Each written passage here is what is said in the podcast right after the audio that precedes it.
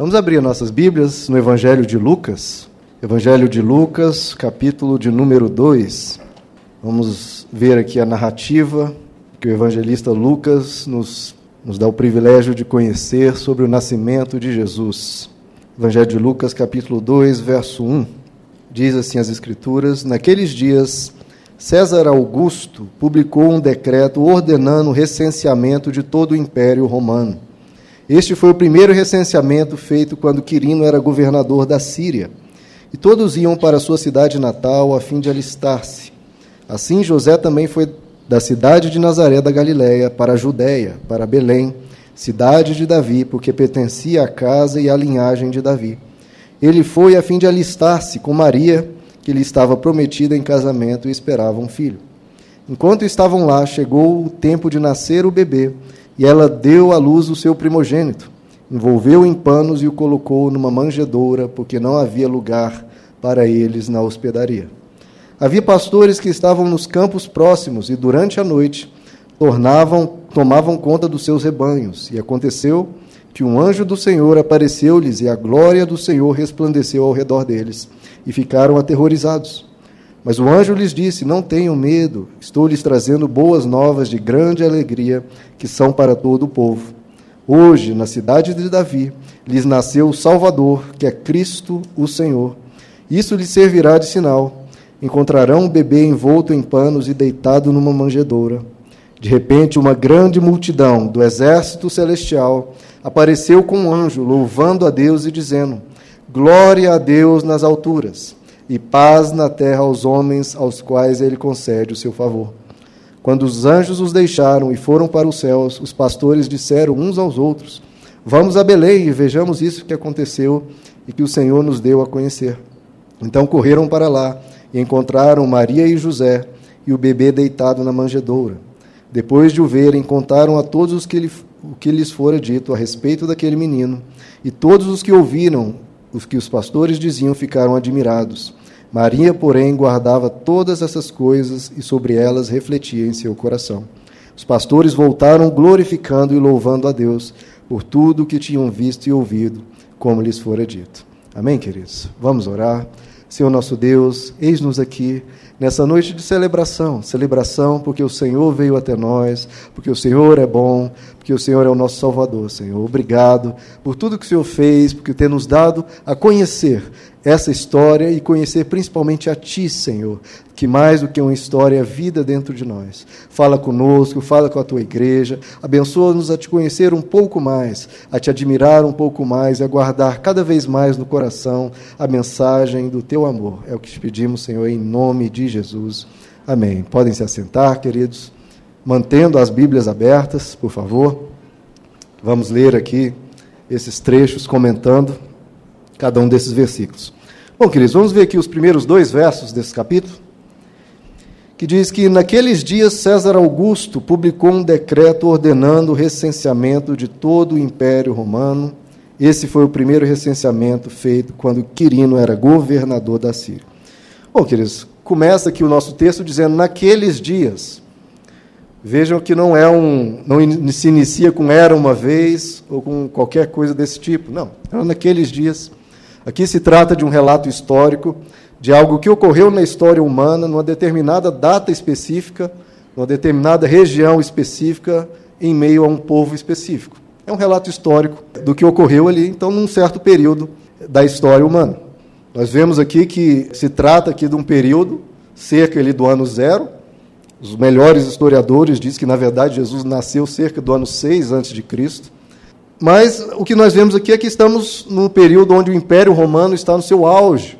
A nação de Israel era completamente dominada né, pelo Império Romano. O Império Romano dominava quase toda a Europa e boa parte ali do Oriente Médio e o norte da África. Um império gigantesco, de proporções imensas, né, territoriais, ainda mais numa época que não havia telefone, não havia avião, os meios de transporte e de comunicação era bem mais simples do que hoje. Administrar um império desse tamanho realmente era um feito muito grande para a humanidade. Né? Bom, e aqui nós vemos surgir um personagem muito poderoso, né, que diz aqui no primeiro verso: César Augusto, imperador romano. Nós vamos ver aqui nesse trecho a história de dois imperadores, de dois reis, né? Eu quero fazer um comparativo a esses dois reis. César Augusto, imperador do mais poderoso império humano da história de então, né? o mais celebrado imperador romano. A gente sabe que na história Roma teve um grande número de imperadores, mas César Augusto foi o mais poderoso e o mais renomado de todos eles. E Jesus nasce justamente nesse ápice, nesse clímax, nesse auge do Império Romano, o império mais famoso né, que já houve. Está aqui o chefe desse império, desse império, que é César Augusto. Um homem que tinha um poder incalculável para a época de então. Provavelmente ele desprezava completamente a nação de Israel, provavelmente sequer conhecia que a cidade de Belém existia. A cidade de Belém era uma currutela, talvez duas mil, três mil pessoas, no máximo. Quanto mais conhecer aquele bebê que estava nascendo. Né? Ele não conhecia a cidade de Belém, quanto mais aquele bebê que estava nascendo. Bom, um pouquinho aqui da história, queridos. César Augusto, ele teve como predecessor o imperador Júlio César, né, o primeiro imperador romano, célebre imperador, né? Ele iniciou o Império Romano, antes, antes dele era uma república, Júlio César expandiu o Império Romano imensamente. Ele cunhou a frase: Eu vim, eu vi e eu venci. Porque ele ganhava as vitórias muito rapidamente. Então ele dizia: Olha, eu vim, vi e já venci. Já derrotei todos os inimigos. Após a morte de, de Júlio César, né, ele foi inclusive tornado um deus romano. E o, e o nome dele, o sobrenome dele, César, se tornou um título. A partir de Júlio César, os imperadores romanos foram chamados de Césares. Isso era usado até recentemente. Né? Na Alemanha, os reis eram chamados de Kaisers e na Rússia eram chamados de Czares. Tudo vem da palavra César. Após a morte de Júlio César, vem ao poder Otaviano, que é então dado o nome de César Augusto. Ele é sobrinho neto de Júlio César e ele vem então a ser o sucessor de Júlio César e ele reina de 27 a.C. até 14 depois de Cristo, abrangendo aí o nascimento de Jesus e boa parte da sua infância. Bom, e aí nós lemos aqui no texto que César publicou um decreto. Olhem aí no verso 3. Ele publicou um decreto de recenseamento, e o que acontece? Verso 3: E todos iam para a sua cidade natal, a fim de alistar-se, né, dar o seu nome lá, como um pertencente ao Império Romano. Assim José também foi da cidade de Nazaré da Galiléia para a Judéia para Belém, cidade de Davi, porque pertencia à casa e à linhagem de Davi. Ele foi a fim de alistar-se com Maria, que lhe estava prometida em casamento, esperava um filho. Bom, houve que esse decreto de recenseamento, onde todo cidadão, toda pessoa tinha que ir lá fazer o seu registro, como mais uma pessoa do Império Romano. Né? O César Augusto ele deu uma ordem, um decreto, e ele queria saber, nominalmente, quantas pessoas havia no seu império. Então ele deu esse decreto. Então, aparentemente, aqui César Augusto está dando uma ordem e o bebê Jesus está sendo é, obrigado a obedecer essa ordem. Ele teve esse deslocamento, que talvez ele nascesse em Nazaré, mas como o texto nos diz, por causa dessa ordem de César Augusto, José e Maria se deslocam de Nazaré, na Galiléia, para Belém, na Judéia, que é onde Jesus vai vir a nascer. Só que, na verdade, não era Jesus que estava obedecendo a uma ordem. Na verdade, era César Augusto que estava obedecendo a um decreto anterior ao dele. Porque existe uma profecia que está lá em Miqueias, capítulo 5, verso 2, que diz: Tu, Belém de Efrata, embora sejas pequena entre os clãs de Judá, de ti virá para mim aquele que será o governante sobre Israel. As origens dele são de um passado distante de tempos antigos. Então, 500, 600 anos, 600 anos antes de César Augusto, Deus fez um decreto dizendo: O meu Salvador virá de Belém, na Judéia. E César Augusto, um imperador poderosíssimo, achando que estava dando uma ordem, na verdade estava obedecendo uma ordem dada por Deus 600 anos antes dele. Isso já mostra quem aqui que governa o mundo. Às vezes nós olhamos líderes, pessoas poderosas, governadores, reis, presidentes, e achamos que eles têm o domínio sobre a história. Não, queridos. Quem tem o domínio sobre a história humana é Deus e somente Deus. O restante, eles obedecem. É claro que Deus não intervém em todos os assuntos humanos, mas quando ele decreta, o homem tem que obedecer. Bom, o decreto de César Augusto tinha um propósito simples. Ele queria saber quantos habitantes havia no seu império para que ele pudesse fazer o ajuste na cobrança dos impostos.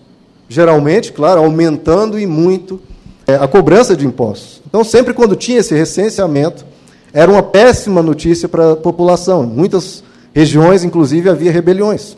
Era uma péssima notícia e ainda forçava esse deslocamento das pessoas. Né? Muitas pessoas tinham que se deslocar para a sua cidade de origem para se alistar. Então, esse decreto de César Augusto era um decreto contrário às pessoas.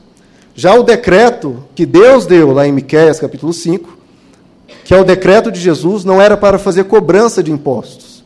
A vinda de Jesus à terra não veio para cobrar impostos, ele veio para cancelar os impostos que todo ser humano devia a Deus. Jesus veio cancelar todos eles. É o que Colossenses 2,14 diz. Ele cancelou o escrito de dívida que consistia de ordenanças e que nos era contrária.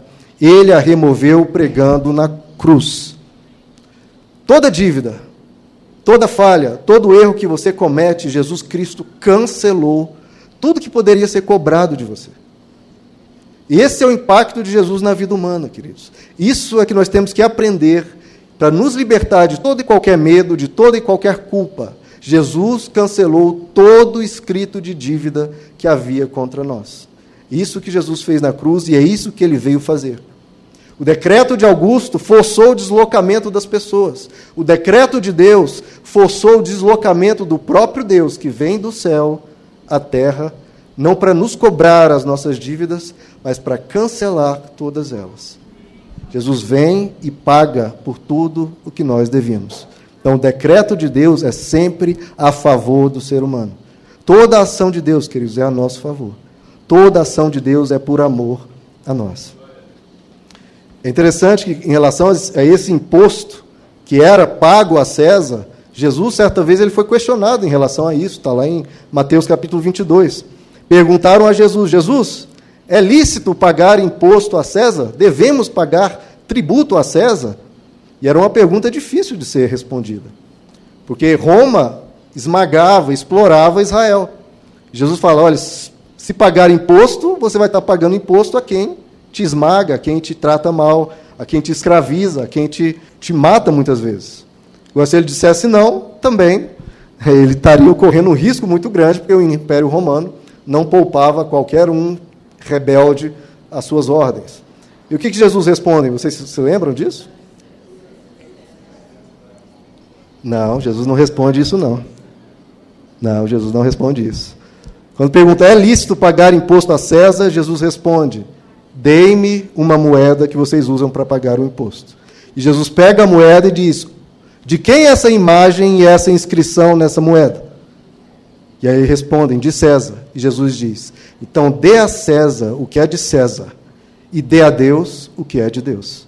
Por que, que Jesus não respondeu diretamente a isso? Dê a César o que é de César, dê a Deus o que é de Deus. Por que, que ele pediu essa moeda? Porque ele perguntou de quem que é essa imagem nessa moeda? De, de, é, de César. Então dê a César. Tem a imagem dele, dê a César o que é de César. E dê a Deus o que é de Deus. E o que é de Deus? Aquilo que tem a imagem dele da mesma forma. Se essa imagem tem a moeda de César, dê a César. Agora, aquilo que tem a imagem de Deus, que é, que, que é o que, queridos? Que é quem? Que somos nós. Você tem a imagem de Deus. Você foi feito à imagem e semelhança dele. Você é capaz de pensar, você é capaz de dizer eu sou, você é capaz de amar, você é capaz de criar, você é capaz de dar vida a um novo ser humano. E Deus diz: você que tem, Jesus diz: você que tem a imagem de Deus, dê a Deus aquilo que lhe pertence, dê a Deus o seu coração, viva com o Senhor, tenha a sua vida junto dele. Dê a César o que é de César, dinheiro que seja do plano terreno. Agora, o seu coração, a sua alma, a sua vida, isso Deus se interessa. É isso que Deus vem fazer ao mundo estabelecer o reino de Deus, que é um reino no coração e na vida de cada um. Agora olha o verso 6, queridos. No verso 6, enquanto estavam lá, chegou o tempo de nascer o bebê e ela deu à luz o seu primogênito. Nasceu, queridos. Aqui no verso 6, nasce Jesus em Belém da Judéia. Chegou o tempo de nascer o bebê, chegou o tempo. Diz as Escrituras que Jesus nasceu na plenitude dos tempos, na época exata da vontade de Deus. Aí vem uma curiosidade: César Augusto, por ser um imperador tão poderoso, ele, não contente com todas as glórias que recebia, ele decidiu que no calendário anual haveria um mês que teria o seu nome, que é o mês de agosto. O mês de agosto tem esse nome agosto porque vem de Augusto, César Augusto, esse imperador aqui da época de Jesus. Em outra curiosidade, o mês anterior, o mês de julho, é do tio do tio avô de Augusto, né, Júlio César, por isso temos o mês de julho. Olha só o nosso calendário, temos dois meses em honra, em homenagem a imperadores romanos, Júlio César e César Augusto. E Jesus, qual que é o mês aí que nós temos em celebração a Jesus? Na verdade, nós temos todos os dias em celebração a Jesus, né, queridos? Porque o nosso calendário é marcado desde o nascimento de Cristo. Antigamente, né, nos documentos oficiais, era escrito né, ano X da, de, da era do nosso Senhor Jesus Cristo. Todos os dias, todos os anos, todos os meses, nós temos referentes ao nascimento de Jesus. Nós estamos no ano de 2016.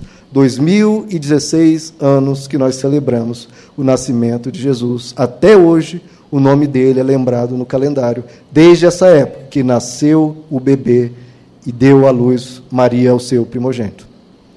No verso 7, é interessante, né, queridos? Um bebê, filho de um carpinteiro, nascido numa cidade minúscula, desconhecida, o calendário do Ocidente é marcado em referência a ele. Mais honra do que um imperador desse porte tem no nosso calendário. No verso 7, um verso impressionante, né? E ela deu à luz o seu primogênito, envolveu-o em panos e o colocou numa manjedoura, porque não havia lugar para eles na hospedaria. Estamos falando aqui, queridos, do nascimento de Deus. E diz o texto que ele nasceu numa manjedoura, num estábulo, numa estrebaria. E ele nasceu entre os animais, porque não havia lugar para ele na hospedaria. Não havia lugar para Deus entre as pessoas. Veja a diferença de Jesus, queridos, do Rei dos Reis para os imperadores, para as grandes pessoas que há na história, né? Jesus ele não nasce em um palácio e ele tinha todo o poder para fazer isso.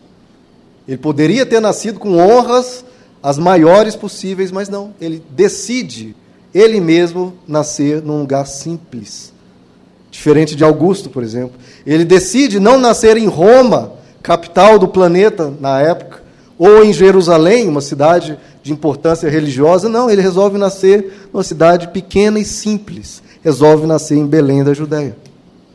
E ele decide nascer não entre os sábios, não entre os políticos, não entre os militares, não entre os religiosos, não entre os ricos. Ele decide nascer entre os animais e entre as pessoas simples, honestas e boas, como os pastores que nós vamos ver aqui. Esse é um Deus, queridos, que merece ser servido. Um Deus que não busca honras para si. Um Deus tão simples. Assim, veja, queridos, Deus, Deus quer nos ensinar a riqueza que há na humildade. O ser humano busca pompa, busca glórias, busca exaltação, busca estar acima dos outros, busca vanglórias, busca elogios, busca estar por cima da carne seca, busca ser o melhor de todos. E o próprio Deus não busca nada disso. Ele busca a simplicidade, busca a humildade e quer nos ensinar isso, queridos. Que nós venhamos aprender a vencer o nosso orgulho e a nossa soberba. Porque Deus, Deus, decidiu ser simples. Abra comigo em Filipenses capítulo 2, queridos. Filipenses 2, verso 5. Seja a atitude de vocês, olha, queridos, essa deve ser a nossa atitude como cristãos. Essa deve ser a nossa atitude como cristãos. Qual? A mesma de Cristo Jesus, que, embora sendo Deus, não considerou que o ser igual a Deus era algo que devia se apegar, mas esvaziou-se a si mesmo, vindo a ser servo, tornando-se semelhante aos homens e sendo encontrado em forma humana, humilhou-se a si mesmo e foi obediente até a morte e morte de cruz. Por isso, Deus o exaltou à mais alta posição e lhe deu o nome que está acima de todo nome, acima inclusive de César Augusto, para que ao nome de Jesus se dobre todo o joelho, inclusive de César Augusto, nos céus, na terra e debaixo da terra, e toda língua confesse que Jesus Cristo é o Senhor para a glória de Deus Pai. Chegará um dia na eternidade, queridos, que o próprio César Augusto vai ter que dobrar os joelhos e vai ter que dizer: Você é o meu Senhor, o Senhor é que reina. Então veja, Jesus ele não considerou o ser igual a Deus algo que deveria se apegar, mas se esvaziou e tornou-se servo. Né? Augusto, César Augusto, ele obteve esse nome Augusto, porque ele mesmo deu a ordem para que reconhecessem a ele como Deus. Então César Augusto, ele recebeu esse nome Augusto, o nome Augusto significa o mais ilustre. O mais ilustre, que no caso aqui era um título religioso, porque ele queria ser reconhecido como um Deus no panteão romano. Jesus, pelo contrário, ele se esvazia da sua divindade e se faz ser um ser humano. Bom, e nós vemos aqui no texto que não havia lugar para ele na hospedaria. Né? Então Jesus ele nasce na manjedoura junto com os animais. E é interessante, queridos, que ele não havia lugar para ele entre nós, mas nos céus ele vai fazer com que haja lugar para todos nós. Entre nós não havia lugar para eles, mas ele vai preparar lugar para todos nós. É o que ele disse: Na casa do meu pai há muitas moradas, e eu vou lhes preparar lugar. Não havia lugar para ele, mas ele faz toda a questão que haja lugar para todos nós nos céus. Esse é o nosso Deus, queridos, que aquilo que ele não recebe, ele não cobra de nós, ele vai e nos dá aquilo que ele mesmo não recebeu. Então ele ficou na estrebaria, mas nós ficaremos na casa do Pai. Muito obrigado, Senhor. Queridos, o Evangelho ele defende o que é óbvio. Quem serve é superior. Quem serve precisa ser reconhecido. Quem deseja ser servido é pouco útil. É que, para que você vai dar reconhecimento para quem só quer ser servido, como César Augusto? Jesus não, que é o nosso exemplo. Ele que serve, que, a pessoa que serve que merece reconhecimento. Jesus, ele diz: Eu não vim para ser servido, mas para servir. Esse sim, queridos, é um Deus que merece adoração. Um Deus que não cobra serviço, mas ele serve, ele nos abençoa, ele cuida de nós. Isso que é sublime. Para mim, isso que eu vejo grandeza em Deus, queridos. As pessoas às vezes veem grandeza de Deus quando dizem: olha, ele é todo poderoso, ele é onipresente, ele é onisciente, né? Ele é soberano, ele faz o que quer, ele tem poder sobre a vida, sobre a morte. Mas, queridos, eu vejo grandeza em Deus quando eu vejo Deus disposto a servir. Quando eu vejo Deus disposto a nascer entre os animais num lugar simples. Isso que é grande, isso que é sublime. Quem pode dominar, servir. Quem pode condenar, decidir salvar. Isso que é sublime. Enquanto os reis exercem a sua autoridade apenas em benefício próprio, Deus exerce a sua autoridade sobre a história para entrar na história e servir a todos nós. Isso sim que é sublime. Verso 8, queridos, lá em Lucas 2. Verso 8: Havia pastores que estavam nos campos próximos e durante a noite tomavam conta dos seus rebanhos. E aconteceu que um anjo do Senhor apareceu-lhes e a glória do Senhor resplandeceu ao redor deles e ficaram aterrorizados. Bom, aqui a glória de Deus aparece, né, queridos? Um anjo aparece, aparece a um grupo de pastores e mostra Deus a sua glória ali e chama aqueles pastores para virem a conhecer o nascimento do Salvador, que é Jesus. Então, Jesus ele vai ser exaltado no seu nascimento por quatro tipos de pessoas. Ele vai ser exaltado por anjos, que vão adorar ele aqui, vão, há um coro celestial que vai adorar Jesus. Ele vai ser adorado por esses pastores que vão até lá, a manjedoura. Ele vai ser adorado pelos magos do Oriente, que aqui Lucas 2 não nos conta, mas no Evangelho de Mateus nos diz. E ele é, claro, adorado ali pelos animais que estão naquele local. Então Jesus é adorado por quatro tipos de seres: os seres celestiais, os anjos que adoram a Jesus. Ele é adorado pelos pastores que são judeus.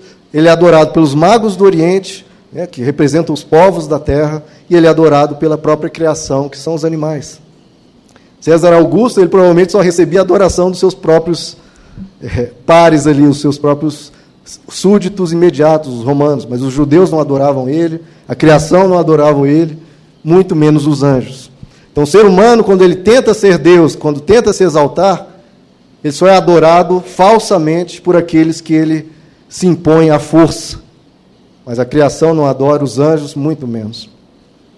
E toda aquela glória, queridos, que aparece ali ao redor do anjo, e os pastores observam, é para anunciar algo muito mais glorioso: que a glória de Deus estava descendo à terra na pessoa de um ser humano. Aquela glória, aquela manifestação espetacular, era para mostrar aqueles pastores que a glória de Deus estava vindo em forma humana. E no verso 10, mas o anjo lhes disse: Não tenham medo, estou lhes trazendo boas novas de grande alegria que são para todo o povo. Não tenham medo. Enquanto os reinos deste mundo reinam pelo poder do medo, pelo poder da força, quando Deus vem, queridos, Deus é sempre não temas. Deus é sempre não temas. Ele sempre traz boas novas de alegria, que é para todo o planeta. E no verso 11, o anjo declara: Hoje na cidade de Davi lhes nasceu o Salvador, que é Cristo o Senhor. Olha que interessante, queridos. Olha a frase que o anjo diz: lhes nasceu. Ele não diz, hoje na cidade de Navi nasceu o Salvador. Não, ele diz, lhes nasceu. Quando se usa essa expressão, ela, a pessoa está referindo, né? Que era o filho de quem? Era o filho de todos nós. O anjo está dizendo, está nascendo para vocês, está nascendo de vocês, é o filho de vocês que está nascendo, Jesus Cristo, o Senhor. Lhes nasceu o Salvador. É como foi lido aqui na, na abertura do culto, em Isaías capítulo 9. Um menino nos nasceu, um filho nos foi dado, e o governo está sobre seus ombros. Ele é chamado maravilhoso, conselheiro, Deus forte, Pai da eternidade e príncipe da paz. Então, um menino nos nasceu, um filho nos foi dado. É um filho dado a toda a humanidade. Por isso que Jesus gostava de ser chamado de filho do homem. Ele que era Deus, ele fez questão de ser alguém da nossa humanidade, um filho da humanidade, um filho de todos nós. É por isso que nós temos essa esperança e essa alegria, que Jesus veio em carne para trazer a salvação. Filho do homem, um filho lhes nasceu. Imagine um anjo chegando para você e dizendo e te dizendo: "Um filho te nasceu". Quem? Jesus Cristo. Ele é um filho teu, ele veio à terra como representante da humanidade. Lendo de novo, queridos, o verso 11. Hoje, na cidade de Davi, isso é um anjo falando, lhes nasceu o Salvador, que é Cristo o Senhor. O anjo aqui, queridos, chama esse bebê por três títulos: Salvador, Cristo e Senhor. Três títulos muito grandes: Salvador, Cristo e Senhor. A palavra Cristo significa ungido, né? o Messias. Messias é no hebraico, Cristo no grego. Significa o ungido. Porque os reis de Israel, quando iam tomar posse do trono, eles eram ungidos com óleo e a partir de então eram reis, eram nomeados reis. Então o anjo está dizendo: nasceu o rei, o verdadeiro. Ah, mas e o rei, César Augusto? Não, não, não. O anjo está dizendo: nasceu hoje o rei. E ele chama Jesus também de o Senhor. A palavra aqui é Kyrios no grego, que era um título pertencente somente ao imperador romano. Ninguém poderia ser chamado de Quírios, ninguém poderia ser chamado de Senhor. Tanto é que os cristãos foram perseguidos no primeiro século pelo Império Romano, porque os cristãos diziam: Christus Quírios, Cristo é o Senhor, Ele é o Senhor da minha vida. Mas todo habitante do Império Romano era obrigado a dizer César Quírios, os cristãos se recusavam e diziam: não, não é César que é meu Senhor, o meu Senhor é Cristo, Cristo Quírios. E por essa afirmação os cristãos eram levados e eram condenados.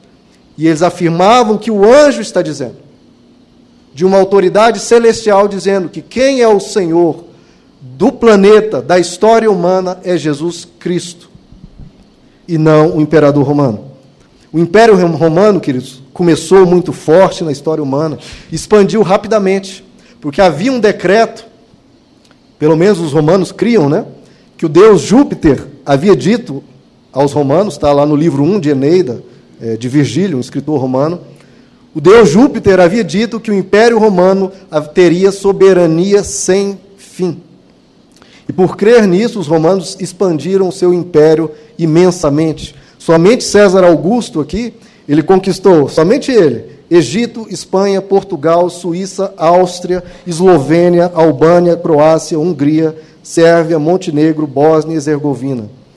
15 países aqui, somente César Augusto, um dos imperadores, por crerem nessa visão que o Deus deles havia dito que eles teriam soberania sem fim.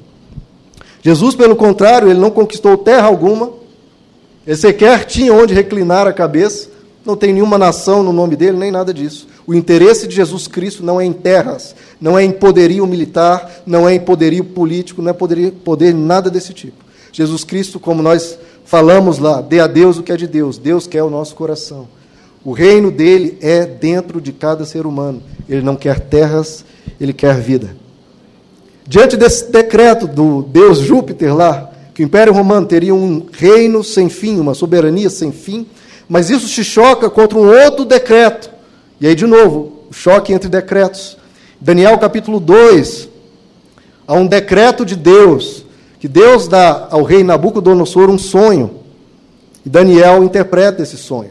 É interessante que o rei Nabucodonosor não conta o sonho a ninguém, diz aos sábios dele: Diga o sonho que eu tive. Mas os sábios dizem: Mas como é que nós vamos saber o sonho que você teve? Não nos conte. E a gente interpreta. Aí Nabucodonosor, um rei, um sábio, no Império Babilônico, muito tempo antes do Império Romano, é, 500 anos antes do Império Romano, diz: Não, se eu contar o sonho, fica fácil, vocês vão me contar alguma história e vão dizer que interpretaram. Não, me digam o sonho que aí eu acredito na interpretação de vocês. Daniel vem e, por revelação de Deus, conta a Nabucodonosor o sonho que Nabucodonosor teve. E o sonho é este: o império de Nabucodonosor foi o primeiro grande império, talvez depois do império assírio. E Daniel diz para Nabucodonosor: Nabucodonosor, você teve um sonho de uma estátua que ia até os céus. A cabeça da estátua era uma cabeça de ouro. O peito da estátua é um peito de prata e a cintura é um peito de bronze, e as pernas e os pés eram de ferro. Essa é uma estátua gigantesca. Cabeça de ouro, peito de prata, cintura de bronze e perna e pés de ferro. E diante dessa estátua poderosíssima vem uma pequena pedra. Uma pequena pedra e se choca com aquela estátua. E parece, claro, que a pedra vai ser esmigalhada. Mas não, a pedra destrói toda aquela estátua e aquela pedra cresce e se torna uma montanha que cobre toda a terra. E Nabucodonosor, é verdade, Daniel, foi esse o sonho que eu tive. Agora eu acredito, me diga qual que é a interpretação. E Daniel diz: Nabucodonosor, o Senhor é, fundou o primeiro grande império da terra, o Império Babilônico. Você é a cabeça de ouro. Depois do seu império virá um outro império, que será o peito de prata, que vai vir a ser o Império Persa, que vai dominar uma região ainda maior que o seu. E depois desse império persa virá um império que, mostra a cintura de bronze, que é o império de Alexandre, o império, império grego-macedônico, que vai ter uma velocidade imensa, que vai conquistar uma vasta região, que vai até o fim da Ásia. E depois desses três impérios virá, virá um império extremamente forte e duro, representado pelo ferro, um império cruel, um império violento, que vai massacrar vastas regiões da terra que é simbolizado pelo Império Romano. E aí Daniel diz: no tempo desses reis, do Império de Ferro, do Império violento que devastará a terra, virá uma pedra que surgirá e não é uma pedra formada por mãos humanas, mostrando que era um império, um reino, algo que não era humano. Ele diz uma pedra que surge e não é esculpida por mãos humanas. E essa pedra se choca contra a estátua no tempo desses reis e a estátua vem abaixo. E aí Daniel diz: essa pedra que se espalha e domina o mundo inteiro, ele diz: esse é o reino de Deus. Daniel 2:44 ele diz: na época desses reis, o Deus dos céus estabelecerá um reino que jamais será destruído e que nunca será dominado por nenhum outro povo. Destruirá todos esses reinos e os exterminarás, mas esse reino durará para sempre. O reino de César Augusto há muito já se foi. O reino babilônico, persa, grego, macedônico, romano e qualquer império da terra já se foi. Agora, o reino de Jesus Cristo é um reino que não pode ser dominado. Ele está no coração de cada um daqueles que reconhecem Jesus Cristo como Senhor e Salvador. Esse é o reino de Deus, que não pode ser destruído e jamais será destruído. E Jesus diz, ele inclusive pega essa profecia e diz: qualquer um que se levantar contra esse reino será despedaçado. Napoleão, que foi um dos que fundou um, um grande império, aqui bem mais recente, né? Ele tem uma declaração que eu acho belíssima. E eu leio aqui o texto de Napoleão Bonaparte, né, um chefe militar francês, um imperador francês, ele diz sobre Jesus: Alexandre o Grande, César Augusto, Carlos Magno e eu fundamos grandes impérios. Mas do que dependem esses impérios? Dependem da força, do poder militar. Só Jesus fundou o seu império sobre o amor. E até hoje, milhões de pessoas estão dispostas a morrer por ele. Eu entendo um pouco da natureza humana e lhes digo: todos esses imperadores foram homens como eu, mas ninguém é como Jesus Cristo, porque ele era mais do que um homem, desafiando o tempo, desafiando o espaço. A alma humana, com todos os seus poderes e faculdades, é anexada ao império de Cristo. O tempo, o grande destruidor, é impotente em extinguir essa chama sagrada. É isso que me afeta mais. Muitas vezes penso sobre isso. E é este fato que me prova, sem sombra de dúvida, a divindade de Jesus Cristo. Todo império humano passa, queridos. Agora, o império de Jesus Cristo, no coração de cada alma, de cada coração, esse não passa. Os reinos desses já foram extintos. O reino de Cristo é eterno. E isso é proclamado do céu. É dos céus que nós ouvimos essa voz de um anjo dizendo: Ele é o Senhor, Ele é o Rei, Ele é o Cristo. Ele é o Senhor. No verso 13 de Lucas 2, de repente, depois dessa declaração que Ele é o Senhor, Ele é o Cristo, Ele é o Salvador, uma grande multidão do exército celestial apareceu com um anjo louvando a Deus e dizendo: o exército de Cristo, o exército de Deus, queridos, é de anjos, é de, de glória. Ele não precisa de armas, não precisa de espadas, não precisa de canhões. Jesus, ele foi enfático ao dizer que o reino dele não é deste mundo. Não é deste mundo. Pedro, quando tentou usar da espada para defender Jesus, Jesus disse: guarda essa espada, porque quem usar da espada vai morrer pela espada. Se eu quiser, eu chamo uma legião de anjos e tudo aqui está resolvido. Não. Nosso, meu reino não é deste mundo. E o que os anjos dizem? Verso 14: Glória a Deus nas alturas e paz na terra aos homens aos quais ele concede o seu favor. Os anjos dizem, né? Glória a Deus e paz na terra. É isso que Deus quer para todos nós, paz na terra. César Augusto, ele estabeleceu uma paz, um período de paz chamado Pax Romana onde qualquer rebelião, qualquer confusão, qualquer balbúrdia, o exército romano era autorizado a destruir completamente a cidade ou vilarejo. Era uma paz forçada, uma paz imposta. Por isso que Jesus diz: Eu deixo-lhes a minha paz, a minha paz eu lhes dou. Não dou como o mundo dá. Paz forçada, uma paz imposta ou paz falsa. Não. Ele diz: Não perturbem os seus corações, nem tenham medo. Ele veio nos deixar a paz. No verso 18, todos os que ouviram que os pastores diziam, né, que os pastores depois contaram toda essa história, todos os que ouviram que os pastores diziam ficaram admirados.